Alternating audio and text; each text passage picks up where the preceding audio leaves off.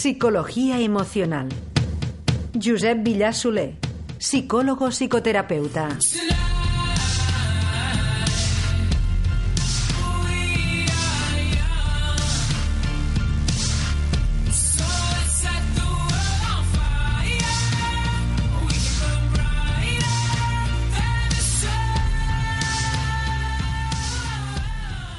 Principios de la pareja. Deseo, amor. Una pareja se une inicialmente por el deseo. Deseo físico de placer, deseo emocional, personal, de crear un proyecto vital, de futuro, de compañía, de protección. La atracción física y mental une a las dos personas.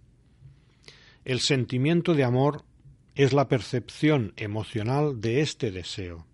Se ama lo que se desea porque se intuye que nos procurará placer.